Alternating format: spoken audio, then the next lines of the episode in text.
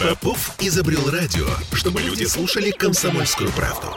Я слушаю радио КП и тебе рекомендую.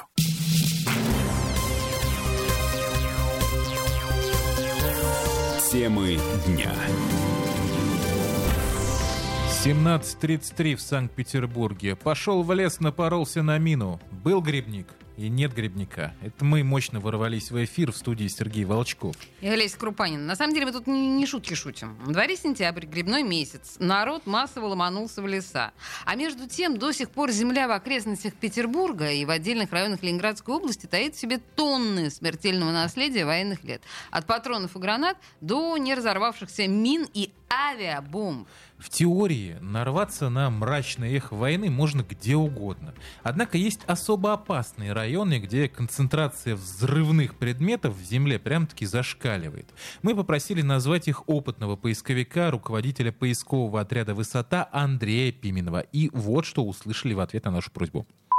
Кировский район, места ожесточенных боев Синявина, река Назия, то есть вот эта территория. Вдоль побережья вы имеете в виду? Да, да, Гайтелово, Поречье, где во время войны велись активные там Невский пятачок, то есть надо аккуратно, да. То это Кировский район в этом плане опасен? Кировский, в принципе, Тоснинский тоже, где проходила линия обороны Ленинграда, да, блокадная кольцо. А в Тоснинском где конкретно можно назвать какие-то самые такие, ну, скажем так, горячие точки? Горячие точки, ну, даже непосредственно жилья, поселок Тельмана, река Ижора, в районе ямы Жоры. Кроме того, не рекомендуется бродить в глухих закоулках Пушкинского района, а также там, где проходила линия Лужского оборонительного рубежа. Это от Нарвского залива по, собственно, реке Луги, Мшаги, Шелони, вплоть до озера Ильмень. Э, Что может попасться на пути? Да, практически все, что угодно. Благо, за минувшие десятилетия мины, снаряды и гранаты успели заржаветь и прогнить, так что для того, чтобы на них подорваться, в принципе, надо постараться. Послушаем, что по этому поводу э, говорит заместитель директора Северо-Западного цен- центра разминирования и специальных работ, э, взрывотехник Павел Петров.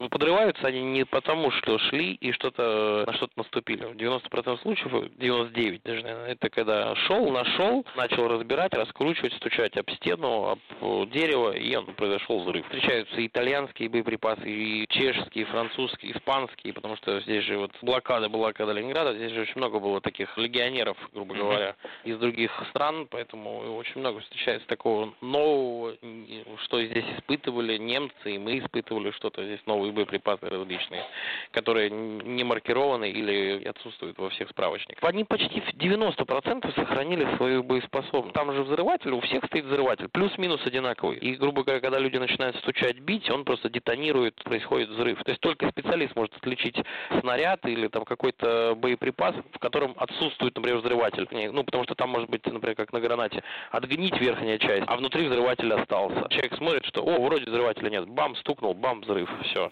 Бам, стукнул, бам, взрыв. Вообще Всё. отличная история, да.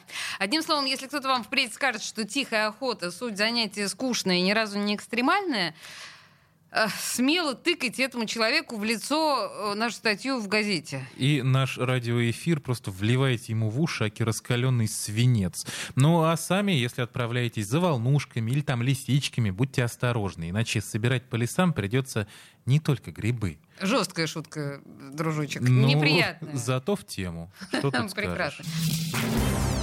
Темы дня.